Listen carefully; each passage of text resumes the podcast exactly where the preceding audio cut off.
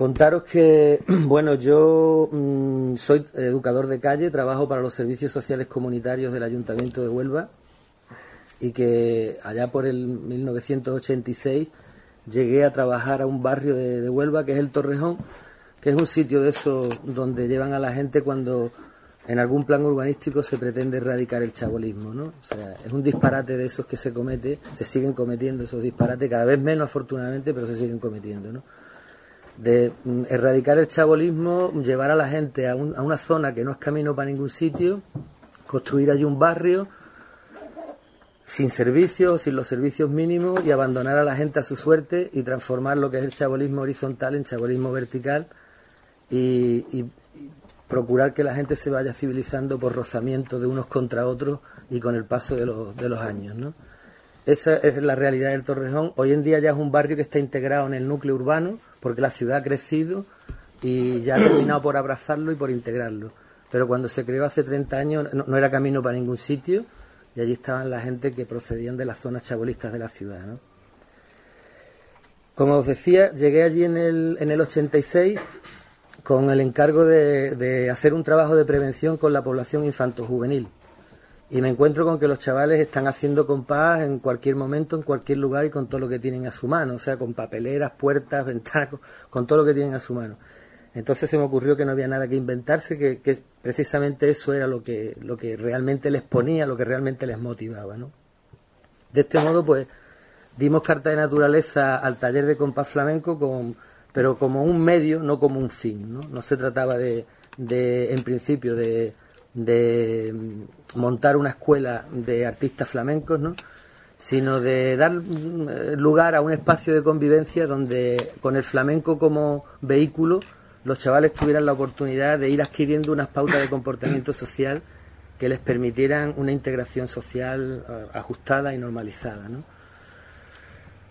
Nuestra sorpresa fue que aquello tuvo un éxito bárbaro, acudían chavales de todas las edades, niños, niñas, y bueno, nosotros mm, en principio nos abrimos absolutamente a todo lo que venía, ¿no? Gente que tenía eh, capacidad, gente que no la tenía, pero como el motivo fundamental no era, como os he dicho antes, el montar una escuela de, artistas, sino eh, darles la alternativa a los chavales, darles la oportunidad de ocupar su tiempo en algo que realmente les gustaba y les atraía, y a partir de ahí mm, acompañarles en el proceso de crecimiento y de desarrollo personal, de modo y manera que pudieran ser gente mm, que pudiera perfectamente integrarse en la sociedad. ¿no? El taller de compás flamenco, al tener ese éxito tan tremendo, sobre todo con los chavales más más apartados de las estructuras normalizadas como la escuela, los chavales que ya tenían la calle como un marco de referencia más directo, que ya se habían rebotado de la escuela, ¿no? Pues mm, nos fuimos planteando la necesidad de consolidar aquello, de darle aquello cuerpo, de que tuviera un, un, espacio concreto donde desarrollarse, de que tuviera un horario, que tuviera una serie de normas que los propios chavales iban demandando porque ellos mismos vivían que era imposible si no el, entenderse y el funcionar. ¿no? De este modo, el taller de compás flamenco se convirtió para nosotros también como un argumento para eh, obligarles a, ir a la escuela con aprovechamiento y con todo esto. Es decir, para pertenecer al taller de compás flamenco había una contraprestación, que era el cumplir con una serie de obligaciones y también y fuimos imprimiendo carácter en los propios chavales el taller, ¿no? O sea, los miembros del taller eran tenían que ser de determinada manera y no podían ser de, otra. No sé si me entendéis, ¿no? Entonces, eh, el producto resultante llegó a tener tal calidad que había un público que lo demandaba, ¿no? Empezamos actuando en verbenas de barrio, en, semanas culturales en los colegios, en los institutos, de este modo, ¿no? Cambiando mm, nuestras actuaciones por eh, algún instrumento o por alguna merienda cobrando en especies, ¿no? En un principio cobrando en especies. ¿no? Así poco a poco el taller se fue haciendo con una jugar de instrumentos y sobre todo se fue haciendo con un, con un prestigio, con una publicidad, ¿no? Cada vez la demanda era mayor y esto nos permitió plantearnos el que mm, también podría convertirse en una salida profesional para algunos de ellos que ya tenían, ya demostraban una calidad y demostraban una, una predisposición innata para esto, ¿no?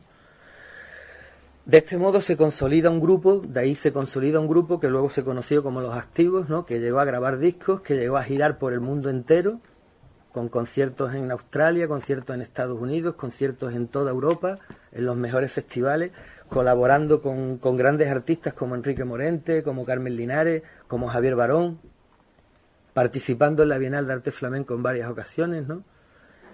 Y, bueno, mm, lo último que han, que han, hecho miembros del grupo, el grupo ya no está en la carretera, el grupo ya no está, eh, digamos, en activo, valga la redundancia, circunstancias de la vida, cada uno lo ha llevado por un camino, pero bueno, lo que queda que, decir de esta experiencia, que mm, hoy en día son padres de familia totalmente normalizados y son gente que siguen teniendo la música como un recurso profesional cada vez que, ellos quieran, ¿no? De hecho, lo último que han hecho ha sido música para la banda sonora de la película de Lola. Por ejemplo, ¿no? O sea que se les sigue requiriendo para determinados trabajos, para los cuales se reúnen, hacen su trabajo, pero siguen a lo suyo, ¿no? Hoy son jardineros, son albañiles, son cada uno tiene su profesión y cada uno vive de una manera absolutamente normalizada. La conclusión que sacamos de todo esto es que el flamenco, además de ser el, producto cultural más, eh, digamos, original y más sui generis, de, o uno de los más de los más sui generis de todo el occidente, ¿no? A pesar, bueno, a partir de que, bueno, todos estamos de acuerdo en que el flamenco eh, tiene que ser considerado como patrimonio de la humanidad y todo esto, el flamenco, además de todo eso, pues tiene un, un, poder de convocatoria precisamente entre los chavales de los barrios más excluidos, de los barrios más necesitados, donde el flamenco sigue siendo un lenguaje que está vivo, porque allí es natural, no es impostado, y tiene esa capacidad de llamamiento, esa, esa capacidad de convocatoria que no van a tener, que no tienen otro tipo de, de alternativas. Nuestro planteamiento hoy en día es que, habida cuenta que el flamenco puede ser considerado ya, desde ya, un yacimiento de empleo como cualquier otro, es decir, una profesión como cualquier otra, entendemos que no existen estructuras donde capacitar a los chavales para el desempeño de esas profesiones ligadas con el arte flamenco. El cante, el toque, la percusión, el baile. No existen esas infraestructuras y las que existen son, digo, digo públicas, desde el sector público. Desde el sector privado sabemos todas las que existen y sabemos que son privativas también y excluyentes porque son caras, muy caras. Entonces, eh, eh, a, día de hoy que tanto se está hablando de unas políticas en las cuales el flamenco llegue por fin a las universidades, llegue por fin a los conservatorios, llegue por fin a los institutos y todo esto, entendemos nosotros que desde luego lo que no puede es olvidarse precisamente al origen, que precisamente son esos barrios donde la exclusión campa por su respeto. Porque ellos son los verdaderos albaceas de ese arte. Sencillamente es así, la cantera está ahí. El flamenco es música y se puede aprender, evidentemente, ¿no? Y no tiene uno que haber nacido en determinado entorno. Pero lo que es incuestionable, que donde el flamenco sigue vivo y con voz propia, es en este tipo de barrios.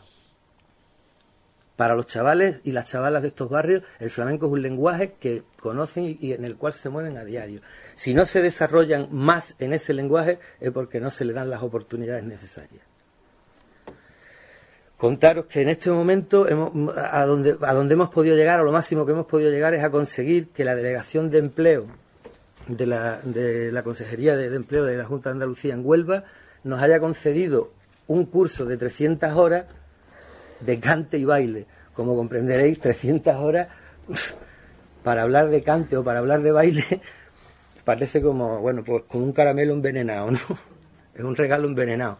Pero bueno, es una oportunidad que nosotros no vamos a dejar pasar de ningún modo, que hemos atrapado y que ahí estamos intentando mm, llevarlo adelante y que los chavales aprovechen al máximo esa oportunidad porque luego queremos hacer una muestra con los resultados para que el señor delegado de empleo vea que a poco que se invierta decididamente en este asunto, los resultados van a ser otros, ¿no? Sin duda.